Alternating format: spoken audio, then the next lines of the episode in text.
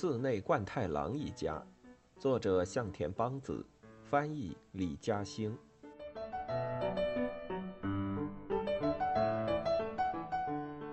冠太郎的样子愈发奇怪起来。周平把女友真由美硬拉到家里，故意勾肩搭背的在冠太郎面前走来走去，手里还拿着一根五颜六色的大棒棒糖，吃得津津有味。但冠太郎只是抬头瞄了他一眼，然后继续自顾自地雕石头。若在平时，肯定早就吼开了，闭上嘴也没人当你是哑巴。今天却只说了句“一边待着去”，便不言语了。秦奶奶也在想方设法地惹冠太郎发脾气。过来运送石料的上条正好送上门来。秦奶奶便一把抓住他，要他帮忙修吊桥。没得到寺内先生的允许，我不好进去的了。上条很是为难，但秦奶奶不管这些，不由分说，硬把他拉了进来。静江在一边想阻止，秦奶奶凑到他耳朵旁，小声说：“反正他迟早也得进家门，正好用这事儿治治冠太郎的怪病，惹他发发脾气，一举两得嘛。”上条虽然不善言谈，但对老人向来是耐心又体贴。秦奶奶在一边喋喋不休地给他解说吊桥的构造，上条也没有丝毫不耐烦的神色，专心调整吊索的位置。冠太郎突然走过来，让李子和美代子心里一阵紧张。秦奶奶却生怕他听不见似的，故意大声说：“上条先生真是个好人呐。”静江真是有福气。静江赶紧跑到冠太郎面前解释：“爸，是我拜托他来帮忙的。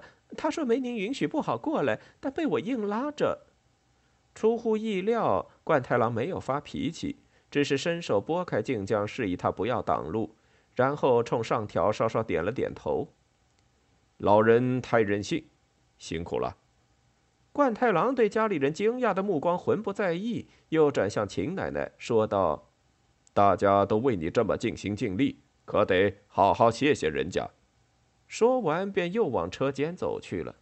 只是不知为何，冠太郎远去的身影看起来如此落寞。秦奶奶对李子说：“李子呀，这次可是不一般呐。”早上起来还好好的，我买完东西回来就成了这样。美代子，是我不在的这段时间里发生了什么吗？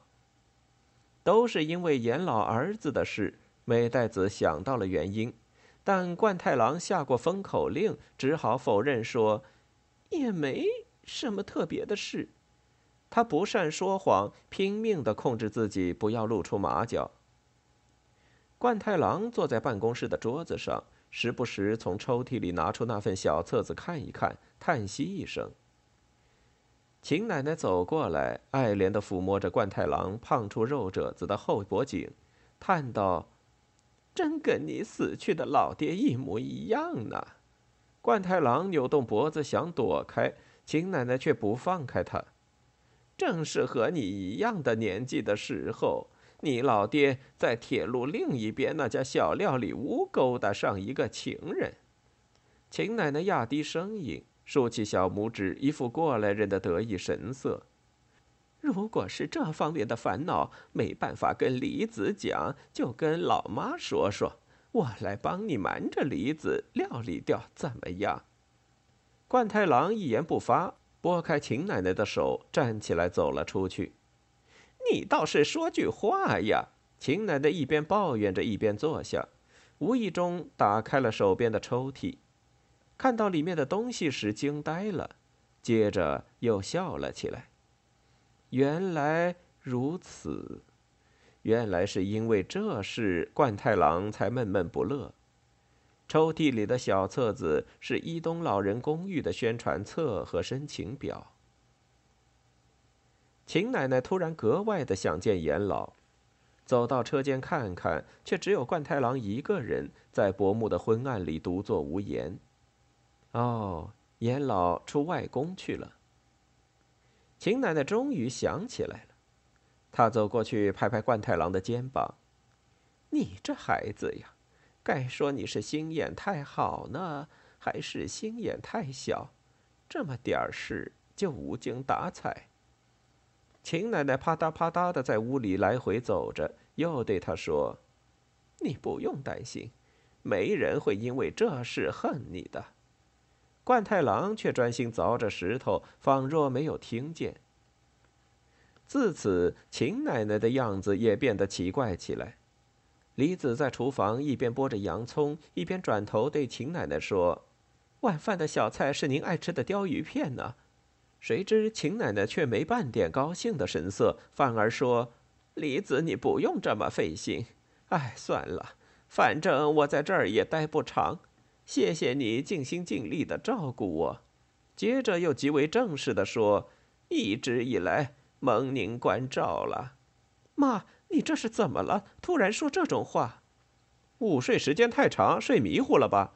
周平喝着水，像往常一样出言戏弄奶奶。结果惹下大祸，话音未落，秦奶奶便突然落下泪来。奶奶，你可真机灵，没剥洋葱也能跟着装相掉眼泪。周平丝毫不觉异样，继续没大没小。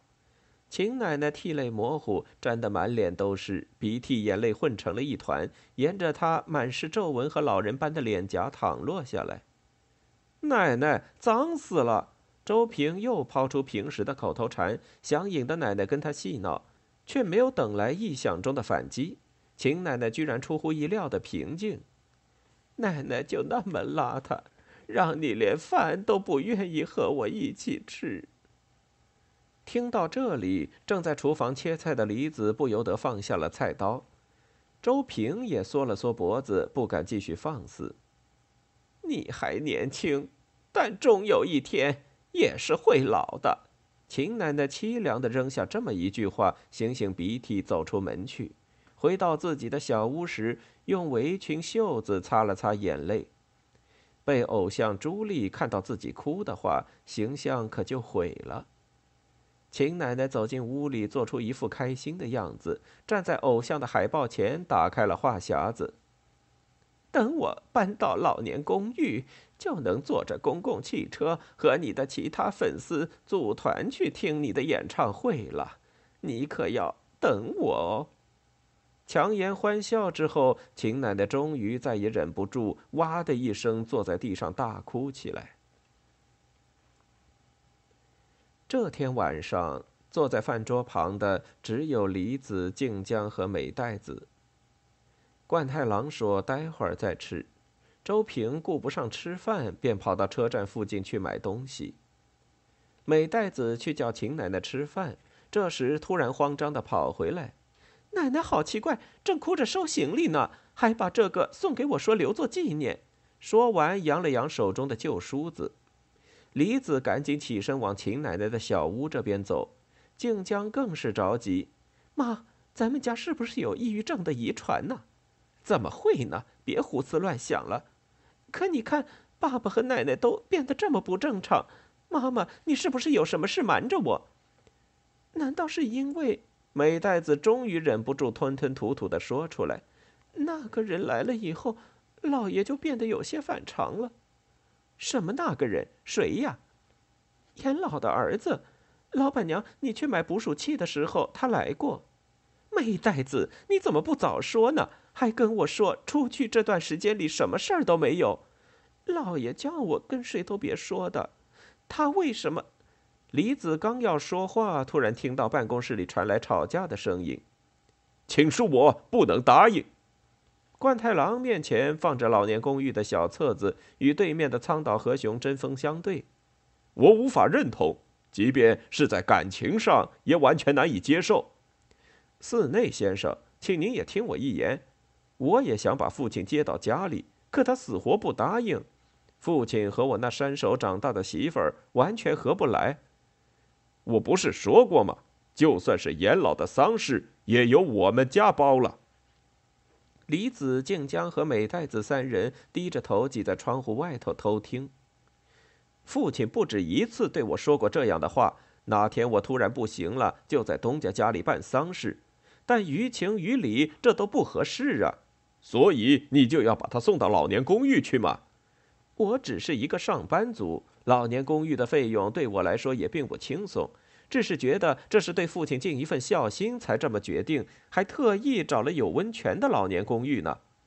以他的脾气，根本不可能悠哉悠哉的住在那儿，还请寺内先生务必答应。父亲也上了年纪，让他一直工作不放人，于情于理都说不通啊！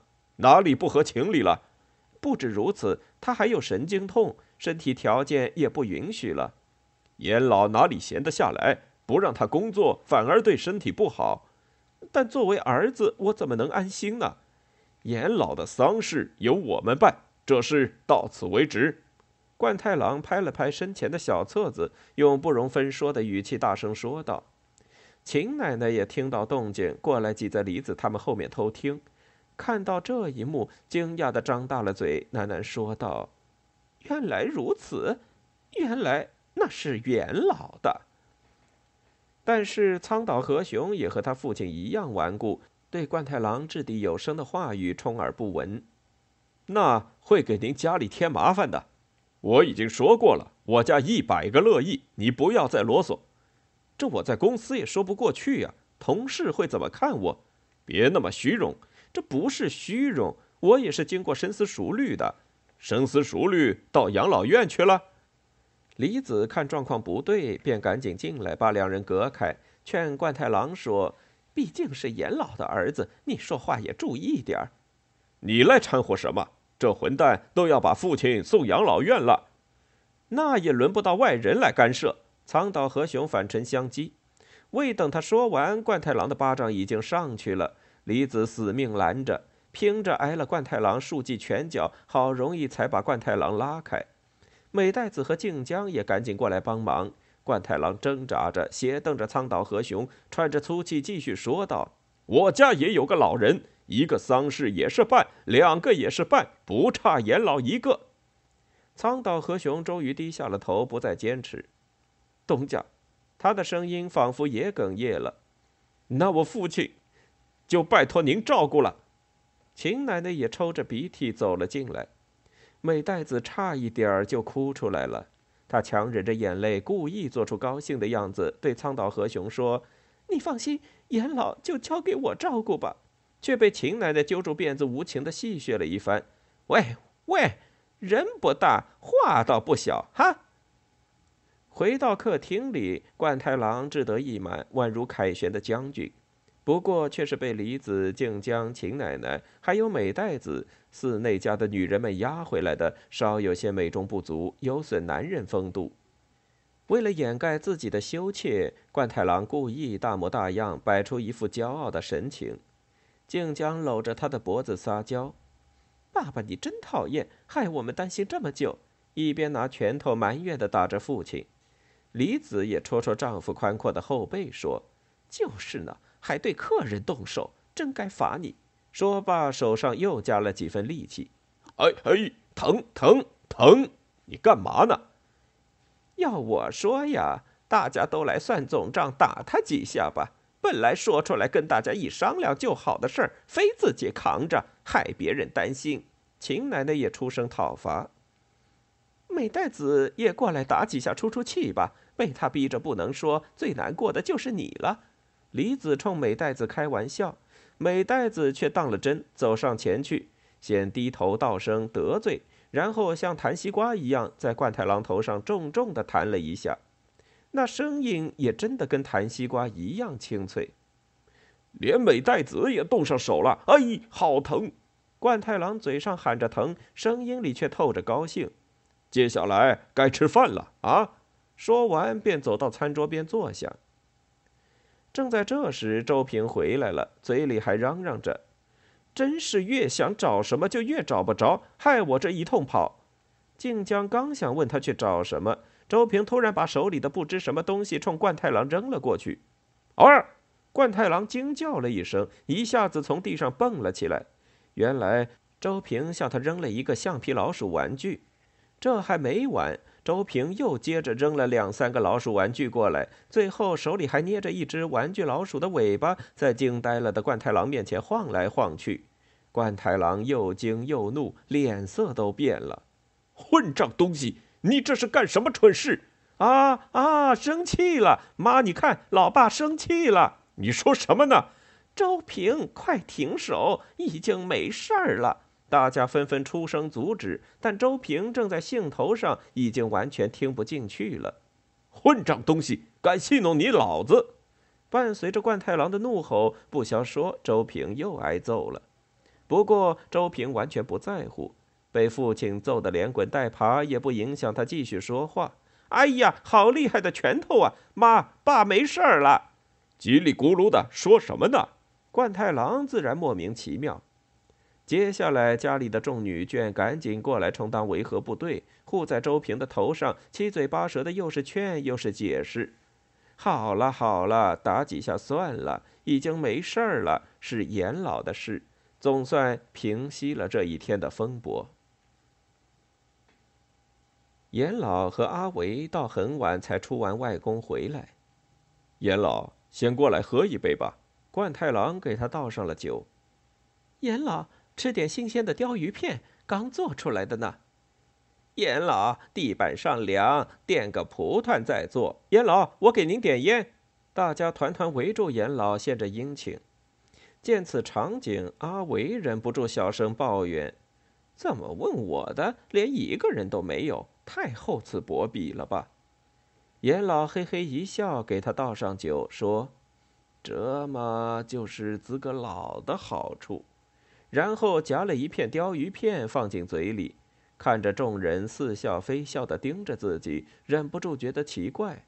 哎，哎，为什么大家都盯着我看呢？众人赶紧把目光移开。嗯，钓鱼片怎么没冷冻呢？严老咀嚼着鱼片问道：“严老真是有福气呀，什么都不知道，还在这儿摆谱。”秦奶奶故意大声说。李子赶紧使眼色阻止他。严老呸的一声，把鱼骨头吐了出来。这次周平没有抱怨脏死了，只是偷偷捡起来扔到一个烟灰缸里。冠太郎也没有说话，默默地点上了一支烟。